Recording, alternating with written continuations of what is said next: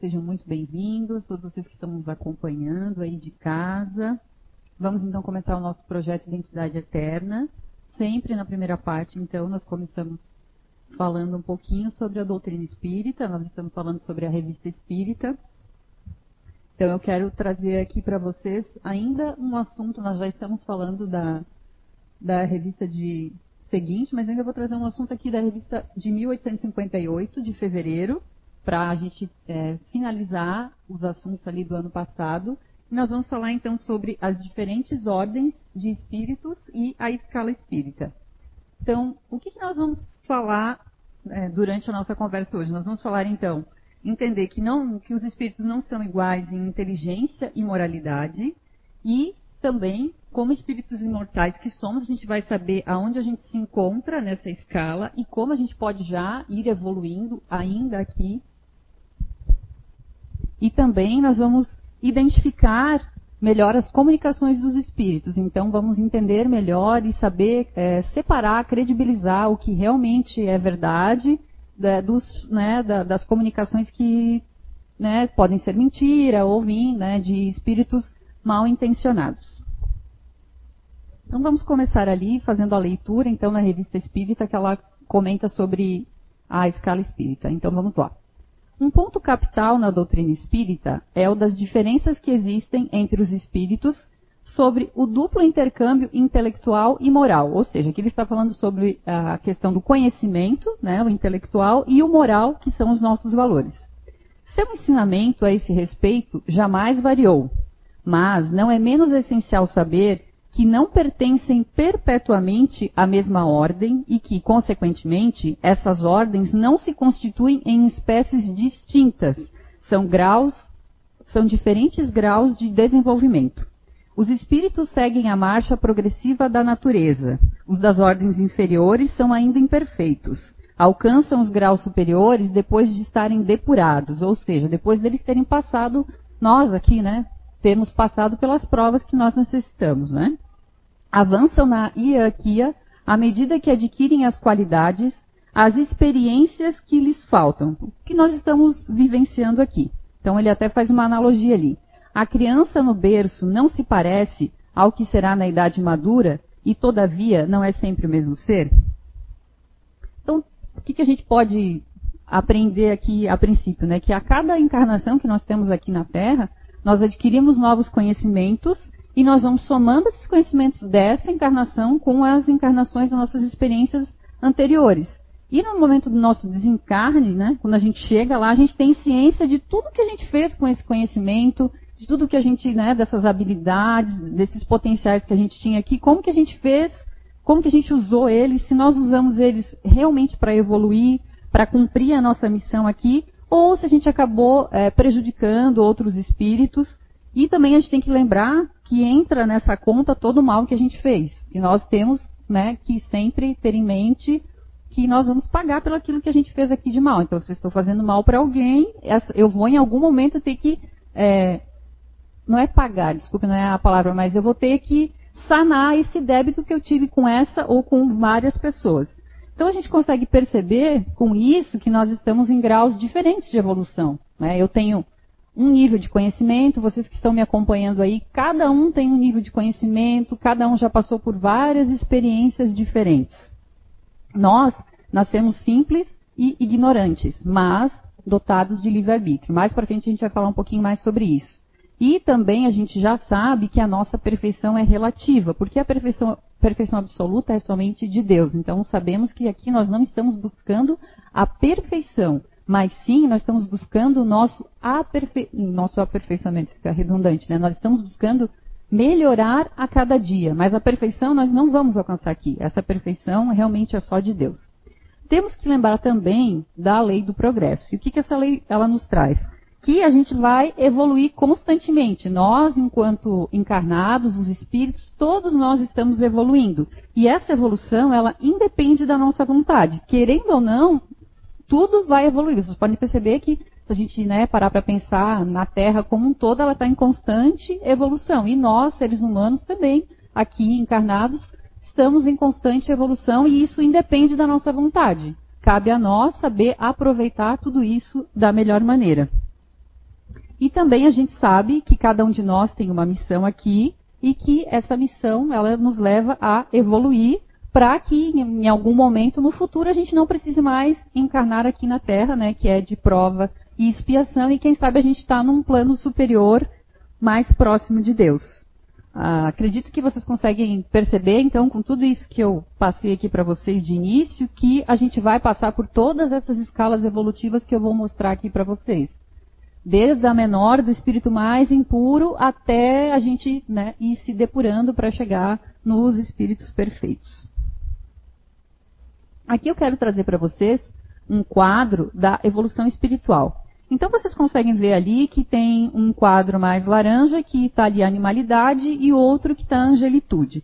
Então, no início, né, vocês podem perceber que o que está caracterizando ali a animalidade. A nossa materialidade, que é o nosso apego às coisas, né, aos, aos objetos, às pessoas, a influência da lei de causa e efeito, a nossa ignorância, ou seja, o nosso desconhecimento, a nossa irresponsabilidade, e ali muito ainda ligado ao instinto, né? Quando a gente ainda não tinha tanto conhecimento e a gente simplesmente lutava para sobreviver. Então, à medida que nós vamos, fomos evoluindo, vocês podem ver que perto da escala da angelitude, então o que, que vai nos levando isso?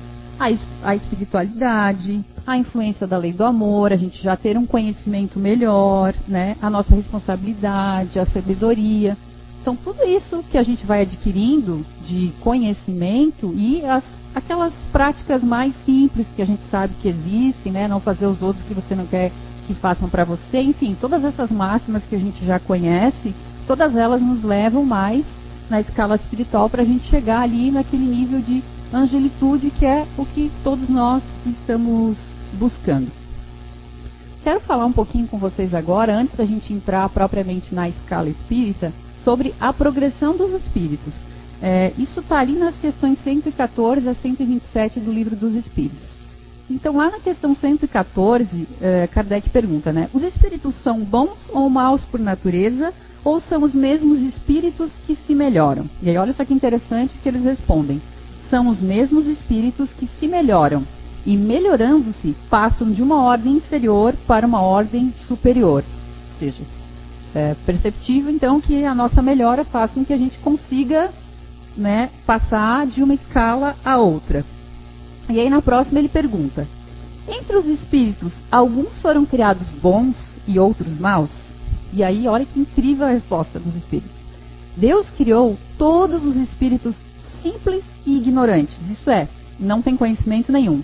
A cada um deu determinada missão com o fim de esclarecê-los e de os fazer chegar progressivamente à perfeição, pelo conhecimento da verdade e para aproximá-los de si.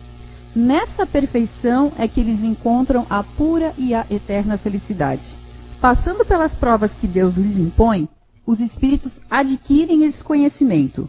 Uns aceitam submissos essas provas e chegam mais depressa ao seu destino final. Outros só suportam murmurando, e assim, por sua culpa, permanecem afastados da perfeição e da prometida felicidade. Então aqui ele está falando que nós nascemos simples e ignorantes, ou seja, a gente não, não nasce com o mal dentro de nós.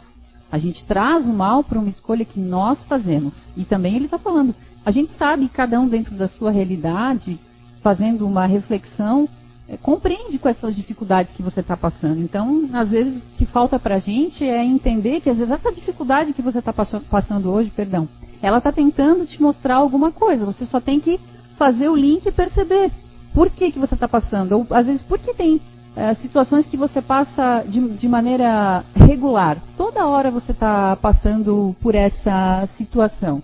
Deve ter alguma explicação. E acho que a explicação é exatamente essa. Você precisa passar por isso e você tem que aprender com isso. Então, por isso que ele fala aqui no final. Né, que muitas pessoas passam por suas provas, mas passam reclamando, é, culpando os outros quando elas não param um minuto para analisar o que, que elas podem extrair dessa situação e partir para uma melhor, partir para outra, porque a gente sabe que só reclamar não vai mudar nada na nossa vida, né? Aí ele prossegue. Há espíritos que permanecerão perpetuamente nas ordens inferiores, ou seja, eles nunca vão conseguir fazer essa progressão? Não. Todos se tornarão perfeitos. Mudam de ordem, mas demoradamente, Porquanto, como já de outra vez dissemos, um pai justo e misericordioso não pode banir seus filhos para sempre. Pretenderias que Deus tão grande, tão bom, tão justo fosse pior do que vós mesmos? Então, isso não tem nem, nem lógica, né? A gente não pode conceber que Deus vai no, que Deus nos castiga. Deus não castiga ninguém. Ele não quer o nosso mal, ele quer o nosso bem. Mas depende da nossa vontade, né, da nossa intenção, do nosso querer se aproximar mais dele. Né? De graça também não, você não aprende, né? a gente sabe disso. Próxima questão. Na 117. Depende dos espíritos apressar o seu progresso para a perfeição? Certamente. Eles a alcançam mais ou menos rápido, conforme o desejo que tem de alcançá-la e a submissão que testemunha a vontade de Deus. Uma criança dócil não se instrui mais depressa do que a outra recalcitrante? Então aqui ele só está né, reforçando aquilo que eu já estava falando para vocês. Né? E aí, na próxima, ele fala, ele pergunta, podem os espíritos degenerar? E eles dizem não. À medida que avançam, compreendem o que os distanciava da perfeição. Concluindo uma prova, o espírito fica com a ciência que daí lhe veio e não esquece. Pode permanecer estacionário, mas não retro, retrograda. Ou seja, isso que volta lá no que eu falei no começo para vocês. Então, quando a gente reencarna, a gente tem uma missão aqui, cumprindo essa missão, a gente fica com aquele conhecimento e aquele conhecimento ele não vai mais sair da gente. A gente está com ele e nós vamos para a nossa próxima encarnação com esse conhecimento. A gente não vai mais perder esse conhecimento. Prosseguindo, na 119, ele pergunta: Deus não podia isentar os espíritos das provas que devem suportar para alcançarem a primeira ordem, olha que interessante. Se Deus os houvesse criado perfeitos, nenhum mérito teriam para gozar dos benefícios dessa perfeição. Onde estaria o merecimento sem a luta? Olha que incrível a resposta deles. Ademais, a desigualdade entre eles existente é necessária à sua personalidade. Acresce ainda que as missões que desempenham nos diferentes graus da escala estão nos desígnios da providência para a harmonia do universo. Então, claramente, como que a gente vai conseguir evoluir, né, pensando que se todos estivéssemos na mesma situação, né, ou se toda aquela se todo mundo gostasse do verde, o que seria das outras cores, né? Não existiria espaço para outro. Então, deve existir essa diferença exatamente para que a gente consiga progredir cada um no seu tempo. Todos os espíritos passam pela fieira do mal para chegar ao bem? E aí eles falam, pela fieira do mal? Não. Pela fieira da ignorância, que foi o que a gente falou lá atrás, né? Eles, nós somos criados simples e ignorantes. Nós não temos o conhecimento do mal. Cabe a nós, né, buscar sempre o bem. A gente está sempre com dois caminhos, né? Aquela velha história, né? Você tem a porta larga e a porta estreita. Cabe a você escolher por qual que você vai passar. Muitas vezes a porta larga realmente é muito mais interessante, ela tem atalhos, ela tem coisas ali muito bacanas, é mais fácil. Mas depois, quando você está passando por ela, você percebe que não era, que não é bem isso que você imaginou. E aquela porta estreita, que às vezes levaria mais tempo para você passar, que você teria que fazer algumas coisas, teria que entregar um pouco mais da sua disposição, do seu empenho, do seu dia, mas você lá no final dela, você chegaria naquilo que você está buscando. Então, sempre temos que estar atentos a isso. E aí ele continua, então. Por que, que alguns espíritos seguiram o caminho do bem e outros o do mal? Não têm eles do livre-arbítrio? Deus não criou espíritos maus, criou-os simples e ignorantes, isto é, tendo tanta aptidão para o bem quanto para o mal. Os que são maus, assim se tornaram por vontade própria. Então vamos agora passar ali para a questão das ordens dos espíritos. Ele traz ali na questão 96 a 99 do Livro dos Espíritos. Então lá Kardec pergunta: são iguais os espíritos ou há entre eles qualquer hierarquia? E aí eles respondem: são de diferentes ordens, conforme o grau de perfeição que tenham alcançado. Então aqui a gente, conforme a gente já vem falando, né, relativo às nossas experiências terrenas, as missões que a gente cumpriu nas nossas várias encarnações, vão levar ao nosso adiantamento moral e intelectual. Então nunca vamos estar todos no mesmo nível, sempre vamos estar em níveis distintos. E aí ele continua. As ordens ou graus, ou graus de perfeição dos espíritos são em número determinado? E aí eles respondem: não, são ilimitadas em número, de sorte que as divisões podem ser multiplicadas ou restringidas livremente. Todavia, Considerando-se os caracteres gerais dos espíritos, elas podem se reduzir a três principais. Então, nós temos ali os espíritos puros, os espíritos bons e os espíritos imperfeitos. E é sobre eles que daqui a pouco a gente vai começar a conversar então. E inclusive para quem está nos acompanhando aí, lá no final, prestem atenção, porque vou ajudar vocês já até a identificarem em qual desses, dessas três escalas aqui que nós nos encontramos hoje. É um teste muito fácil, muito simples para a gente conseguir perceber. Então vamos lá. Lá na escala espírita, então, que vai da questão 100 a 113, Kardec nos traz, então, que essa classificação dos espíritos, ela se baseia no grau de adiantamento deles, nas qualidades que eles já adquiriram e nas imperfeições que ainda terão de se despojar. Né? Nós estamos aqui na Terra em constante, e os espíritos também, todos nós sabemos que nós temos que passar por essas provas e essas imperfeições que ele está falando aqui. E aí ele, ele complementa. Essa classificação, aliás, de nada tem absoluta. Apenas no seu conjunto, cada, cada categoria apresenta caráter definido. De um grau a outro, a transição é insensível. E aí ele vai dando exemplos aqui. Nos limites, os matizes se apagam, como nos reinos da natureza, como nos arco-íris, ou também como nos diferentes períodos da vida do homem. O que, que ele está querendo dizer aqui para a gente? Que a gente vai saindo gradualmente de uma escala para outra. Não existe é, uma, uma linha, uma barreira delimitando isso, porque eu ainda posso estar migrando lá dos espíritos, vamos voltar aqui, dos espíritos imperfeitos para os espíritos bons. Não é uma transição direta. Eu não vou passar de uma hora para outra de um espírito imperfeito para um espírito bom. Então é isso que ele está querendo dizer aqui para a gente, que a gente vai saindo de maneira gradual de uma de uma escala para outra. E o que, que vai impulsionar a gente a fazer isso? As nossas escolhas, as nossas atitudes. Então, com isso a gente quer dizer que a gente está meio que um pouquinho em uma escala e um pouquinho em outra escala. E até o Kardec complementa ali ainda, né, falando sobre como que ele fez essa divisão, então ele fala ali. Foi assim também que procedemos. Não inventamos os espíritos nem seus caracteres. Vimos e observamos julgando-os pelas suas palavras e atos, e depois os classificamos pelas semelhanças baseados em dados que eles próprios nos forneceram. Então, como a gente já sabe, né, Kardec tinha um, um, potencial, ele tinha toda uma técnica e uma didática para fazer isso, foi o que ele fez ali. Né? Ele catalogou essas informações que ele obteve dos espíritos e utilizou isso para poder fazer essa escala. Então, de acordo com a escala espírita, a gente tem três categorias principais. Podem acompanhar ali. Então, a gente tem a primeira ordem, que são os espíritos puros, ou seja, aqueles que já chegaram no supremo grau da perfeição.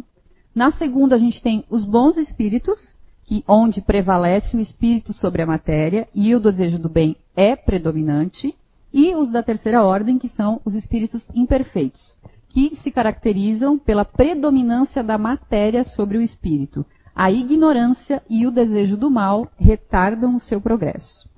Aí eu trouxe uma figurinha aqui, ó, que a gente consegue acompanhar bem. Então, lá no topo da pirâmide, a gente consegue ver que tem os espíritos puros, onde né, a gente consegue que tem mais, né, o amor é que está mais permanecendo ali, a comunhão com Deus. Aí ele na segunda ordem a gente já tem a bondade, o desejo do bem, o bem predominando, e na terceira ordem ali a gente já vê que nós temos alguns sentimentos ali que nós temos que trabalhar, né?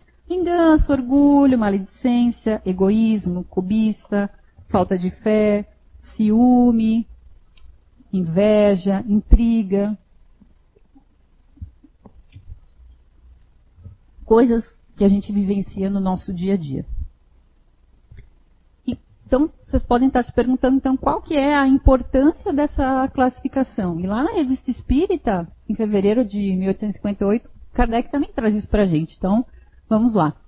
Com a ajuda desse quadro, dessa divisão, então, será fácil determinar a classe e o grau de superioridade ou inferioridade dos espíritos com os quais possamos entrar em intercâmbio e, consequentemente, o grau de confiança e de estima que ele merece. Ou seja, as comunicações que você está recebendo, através dessa escala, você vai conseguir perceber se realmente é, é um espírito puro, é um espírito bom, ou será que é um espírito inferior que está se passando por outro, né, ou que está ali fazendo uma pegadinha, você vai ver que tem vários espíritos ali que se situam nessa situação.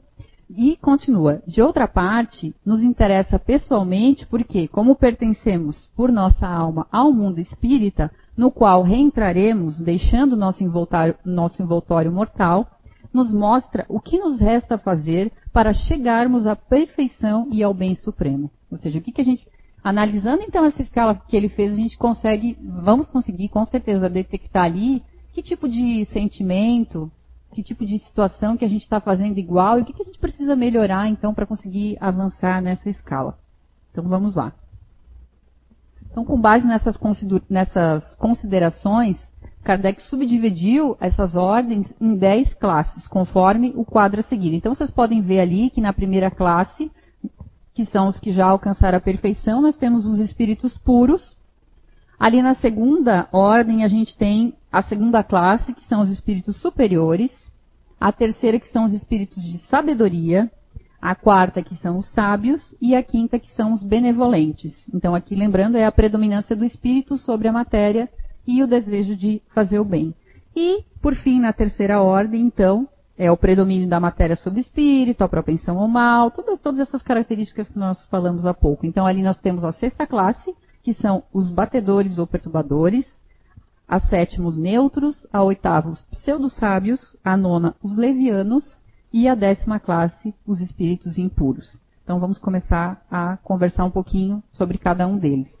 E vamos começar pela terceira ordem, que são os espíritos imperfeitos. Então quais são as características principais desses espíritos imperfeitos? Então a primeira delas é o predomínio da matéria sobre o espírito, essa predisposição para o mal, eles gostam disso, a ignorância, o orgulho, o egoísmo e todas as paixões que são consequentes e que são atreladas a isso.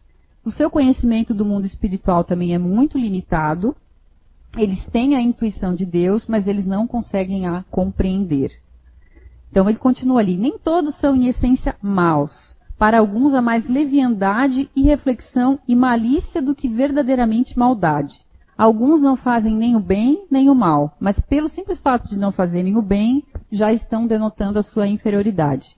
Outros, ao contrário, se deleitam no mal, ou seja, eles sentem prazer em fazer o mal aos outras, os outros espíritos. E alegram-se quando uma ocasião se depara para que eles pratiquem esse mal.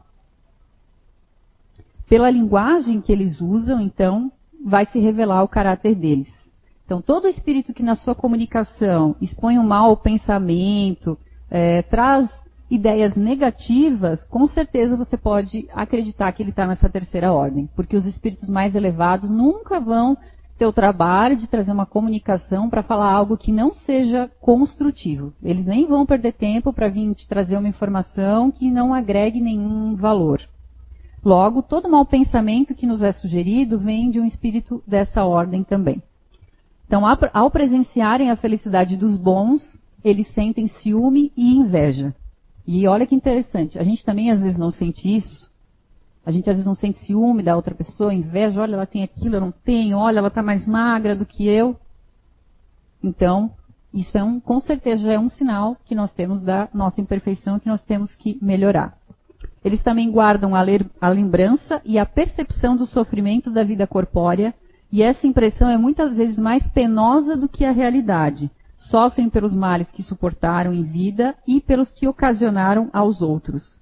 E por sofrerem por longo tempo, julgam que sofrerão para sempre. Então, eles ficam com essa impressão tão forte que quando eles desencarnam, eles ficam com essa monoideia na cabeça deles, eles acham que eles estão vivendo isso, mesmo não estando mais encarnados. Mas isso é tão forte neles que eles ficam sofrendo pelaquilo que eles deixaram aqui quando encarnados, que na verdade lá eles não têm mais, mas eles não conseguem se desvincular disso e acabam também se vitimizando por conta disso. Então, os espíritos imperfeitos, eles estão divididos em cinco classes principais. Então, a décima classe são os espíritos impuros. Então, quais são as características dele, deles? Então, o mal é sempre o objeto de suas preocupações, então eles estão sempre com a intenção de fazer o mal, gostam de estimular a discórdia e a desconfiança, procuram se ligar a pessoas de caráter mais fraco, a fim de ceder às suas sugestões, com o intuito de prejudicá-las. Então, aqueles espíritos que gostam de se aproximar até da gente aqui e ficar, às vezes, você percebe que de repente do nada assim você começa a ter pensamentos negativos sobre pessoas, sobre lugares, sobre situações, e aquilo fica uma constante na sua cabeça, mas você não estava pensando naquilo. Pode ter certeza que, infelizmente, é um espírito desse, impuro, que conseguiu encontrar uma brecha, ou porque realmente você não está é, conseguindo se conectar a energias melhores, ele encontrou uma brechinha ali e está ali manipulando na sua cabeça e tentando te incutir essas ideias negativas. Então, sempre que você perceber que está acontecendo isso, para, faz uma oração, faz uma prece, pense em outra coisa, se desliga daquilo, vai dar uma volta para você se desvincular disso. Então, também, a linguagem que eles utilizam é grosseira e muito baixas as suas inclinações. E aí, então, quando encarnados, estão propensos a todo tipo de vício, como crueldade, hipocrisia, avareza, ambição, entre tantos outros. Então, eles fazem o mal pelo prazer de fazer o mal. Eles gostam de fazer o mal. Eles nem precisam ter um motivo específico para isso. Então, eles querem o mal e eles se dedicam a prejudicar o próximo. É, é disso que eles gostam. Aí, a nona classe são os espíritos levianos. Então, quais são as características deles? Vocês perceber que eles já são um pouquinho melhores que os outros. Então, eles são ignorantes, maliciosos, inconsequentes e zombeteiros. Eles não se preocupam com a verdade. Então, eles podem causar desgostos e alegrias através da mistificação e da travessura. Então, aqui nessa classe a gente pode incluir os gnomos, os doentes, os doentes, perdão. São mais maliciosos, brincalhões que maus e a sua linguagem é alegre, irônica e superficial. Então esses espíritos levianos, eles são mais ignorantes que malévolos, eles têm mais a malícia, eles não têm essa intenção de praticar o mal, eles não gostam do mal, mas eles gostam de se divertir. Então se eles percebem que tem uma situação que eles podem fazer isso, eles vão lá e acabam praticando isso, mas de uma maneira mais sutil.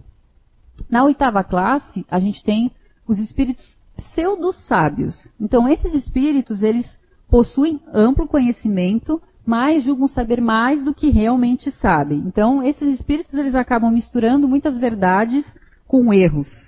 Por quê? Porque ainda está presente neles o orgulho, a inveja, a presunção. Então, eles podem parecer ter uma linguagem de caráter sério, mas eles acabam misturando verdades com suas próprias paixões, preconceitos as suas ideias. Então, nas comunicações deles sempre vão estar presentes essas características. E aí a gente pode entender que não provém de um espírito superior. Na sétima classe, nós temos os espíritos neutros. Então, eles não são nem suficiente, não são nem bons para praticar o bem e nem mal bastante para fazer o mal. Eles são muito apegados às coisas do mundo material que eles não têm mais acesso. Então, eles têm muita saudade do que eles deixaram aqui.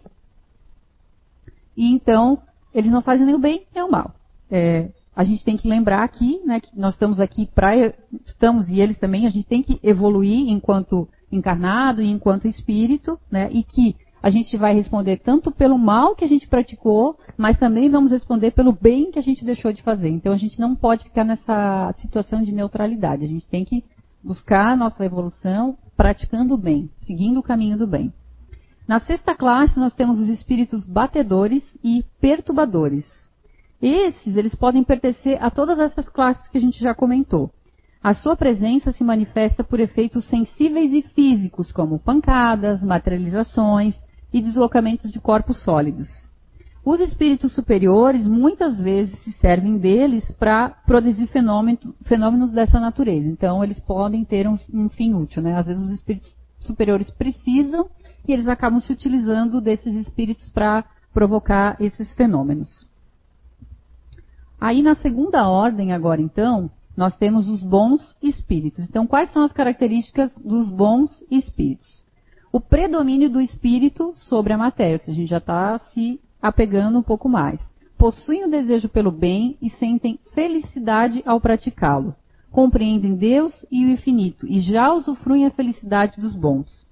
O amor que os mantém unidos não se altera por inveja, remorso ou qualquer sentimento presente nos espíritos impuros.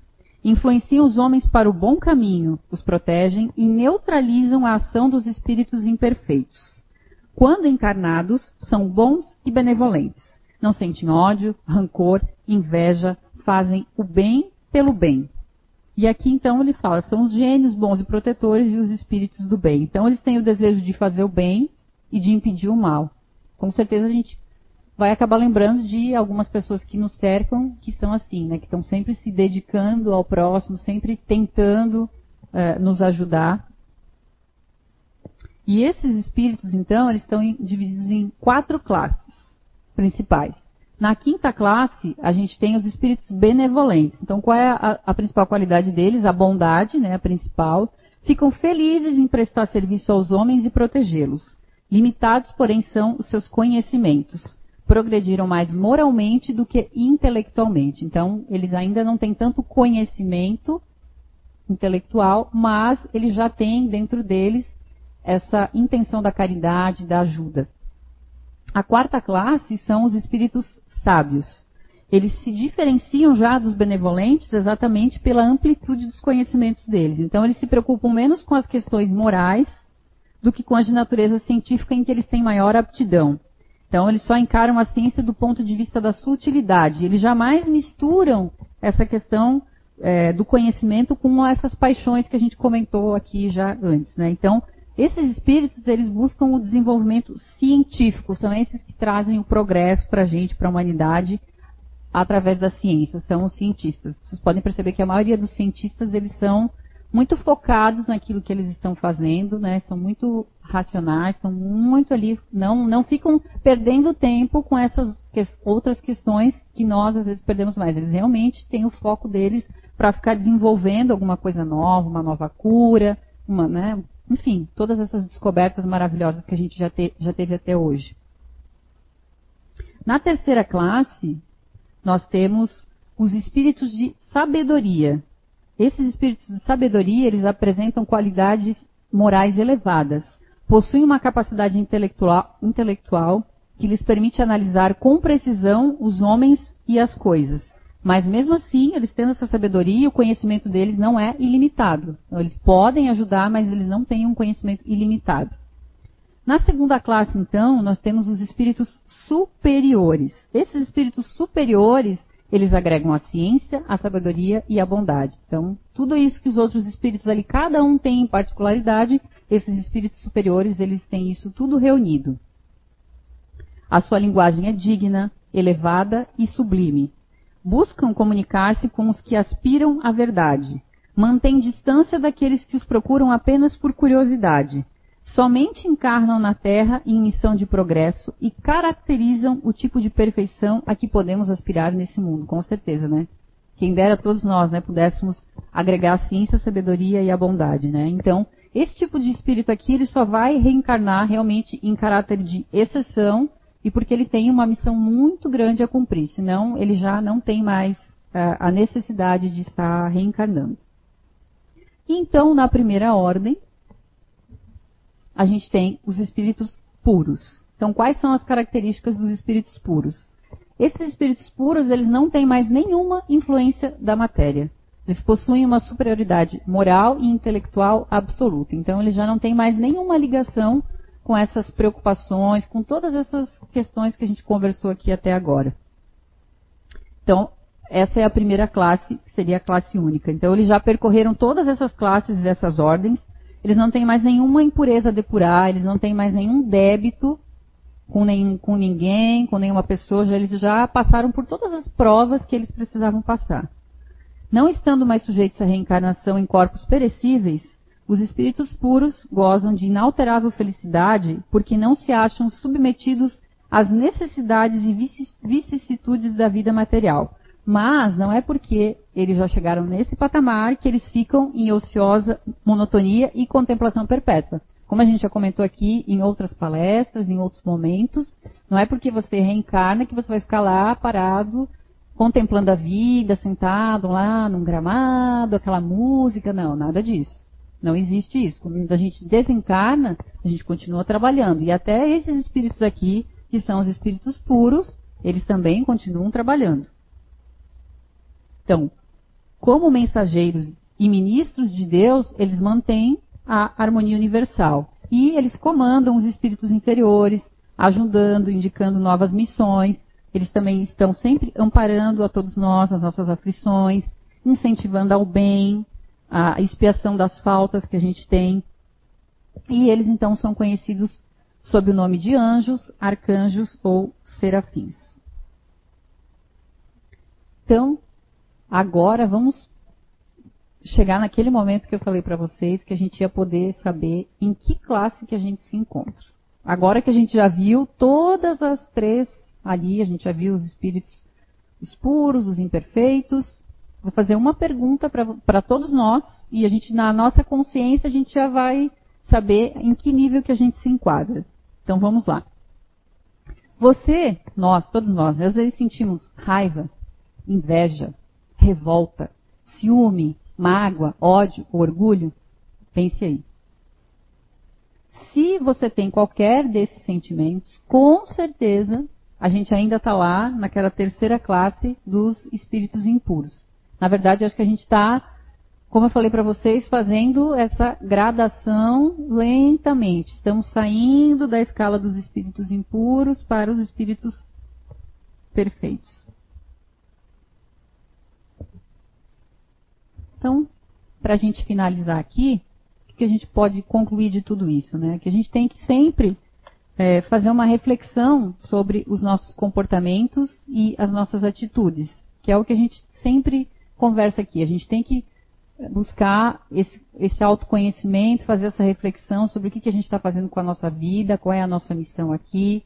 Se erramos, pedir perdão e continuar. Estar em, em constante vigilância, né? E aí já diz, né? Orai e vigiai. Temos que combater os nossos maus pensamentos, os sentimentos ruins que a gente cultiva. Lembrando, como eu já falei antes, que não existe perfeição aqui na Terra. Todos nós vamos errar.